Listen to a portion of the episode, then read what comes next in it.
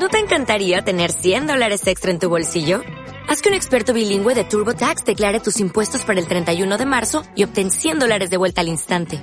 Porque no importa cuáles hayan sido tus logros del año pasado, TurboTax hace que cuenten. Obtén 100 dólares de vuelta y tus impuestos con 100% de precisión. Solo con Intuit TurboTax. Debes declarar para el 31 de marzo. Crédito solo aplicable al costo de la presentación federal con TurboTax Full Service. Oferta sujeta a cambios o cancelación en cualquier momento.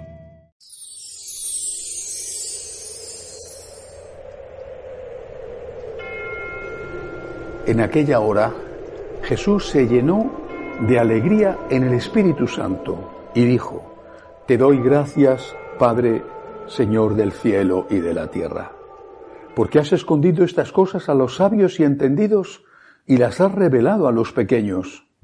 Sí, Padre, porque así te ha parecido bien. Todo me ha sido entregado por mi Padre y nadie conoce quién es el Hijo sino el Padre, ni quién es el Padre sino el Hijo y aquel a quien el Hijo se lo quiera revelar.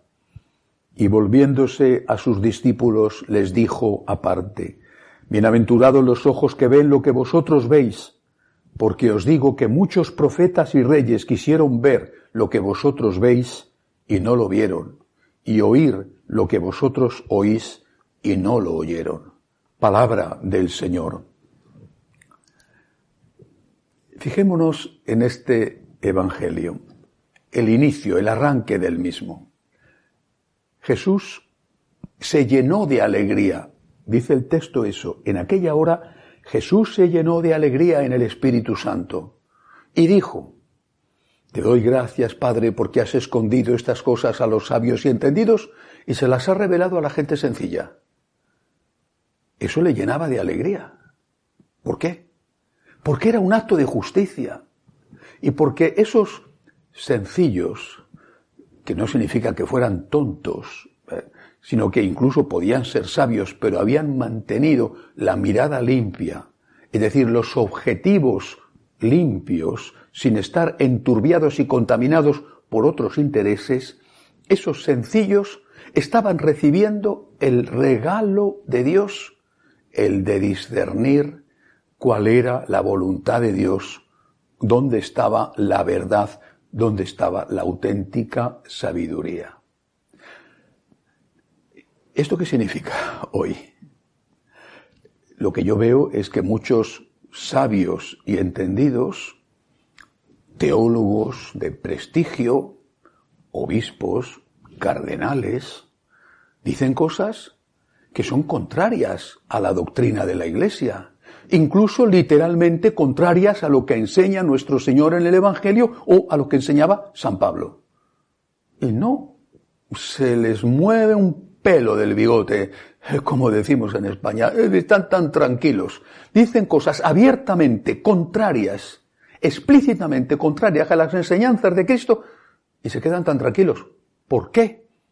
Ellos son los sabios y entendidos y además son los poderosos, son los que mandan, son los que tienen el poder y pueden destruirte caprichosamente si ellos quieren. Pero ellos, en realidad, no saben nada. Ah, quizá tengan títulos, han leído mucho, han estudiado mucho. En realidad, no saben nada. Porque el Señor ha ocultado esas cosas a sus ojos o porque ellos no han querido ver lo que para los sencillos era evidente, era bien visible. ¿Y por qué no han querido ver? No han querido o, a su vez han sido contaminados, no lo sé, Dios sabrá. Pero ¿por qué ha ocurrido esto? Porque su criterio no era qué quiere Dios, qué enseña Dios, sino que su criterio era y es qué quiere el hombre, qué es lo que me está exigiendo la sociedad. Tengo que adaptarme al mundo. No tengo que llevar Dios al mundo, sino que tengo que contaminar con el mundo a Dios o al menos a la obra de Dios que es la iglesia. Cuando oye sus argumentos solo hablan de esto. El mundo, la gente, la gente quiere, la gente dice, y lo adornan, sabios y entendidos como son, con frases, con eh, grandilocuencia. Es que, es que si no, nos vamos a quedar solos. Dicen, es que no va a venir la gente a la iglesia. O es que es un acto de injusticia que no reconozcamos esto que el mundo está pidiendo, porque el mundo, los científicos, saben más que Jesucristo. ¿Dónde se va a comparar Jesucristo con lo que dice tal o cual psicólogo? ¿Dónde se va a comparar? Es mucho más importante lo que dice ese psicólogo que lo que dice nuestro Señor o lo que decía San Pablo. En cambio, los sencillos dicen, Dios es el que nos ha creado. Dios no solamente es nuestro creador, sino que es nuestro Padre. Dios nos ama. Y si nos está pidiendo algo, que puede ser difícil, pero si nos está pidiendo algo es por nuestro bien. Pongo un ejemplo. Está de moda en determinados países, por supuesto, en España, en Estados Unidos, Europa en general y cada vez más en América, eh, Latinoamérica, está de moda lo que se llama hoy en día la disforia de sexo o los trans. Bueno, y hay cada vez más niños, a veces de muy corta edad, 8 o 9 años, y adolescentes que dicen que no se sienten identificados con su cuerpo biológico y piden un cambio de sexo. No me refiero al cambio de sexo cultural, que un día eres hombre, al día siguiente eres mujer y después de un tiempo puede volver a ser hombre o viceversa.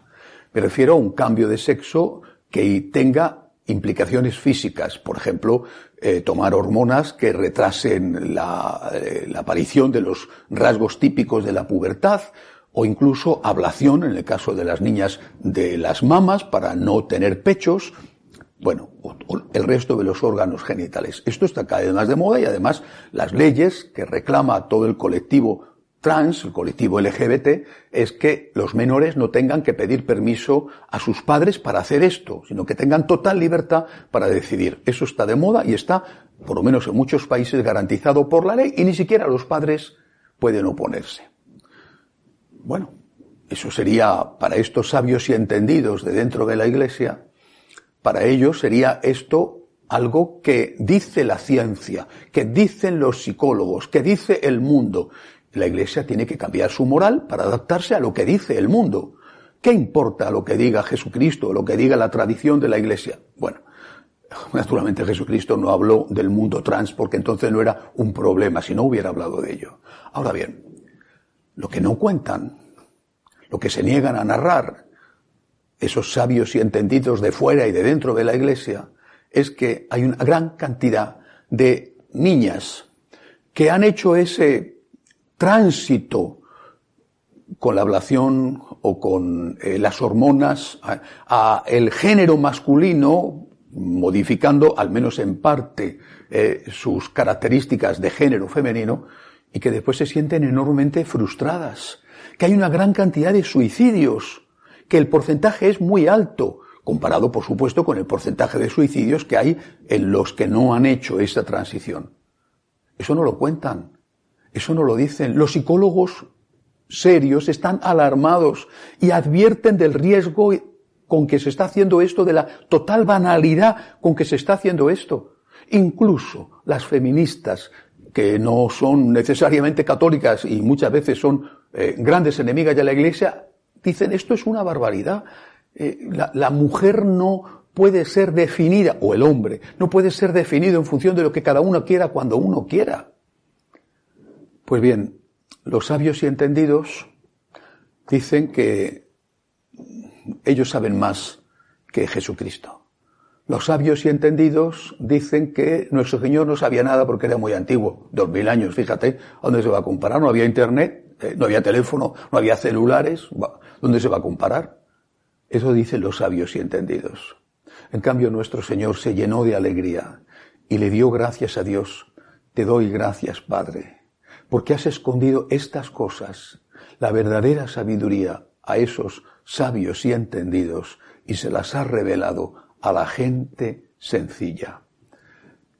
Gracias, Señor, por mantenerme pura la mirada, porque eres tú el que me ayudas a avanzar en este mundo lleno de trampas, en este mundo lleno de seducciones, de ideas seductoras mortíferas, el que me ayudas a avanzar sin caer en ellas, el que permites que siga teniendo el alma del niño para decir yo me fío de ti.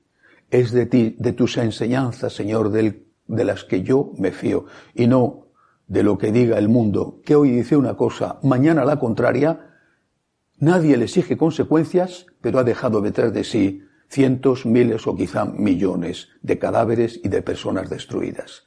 Nosotros tenemos que ser sencillos para escuchar la palabra de Dios, creerla y llevarla a la práctica. Que así sea.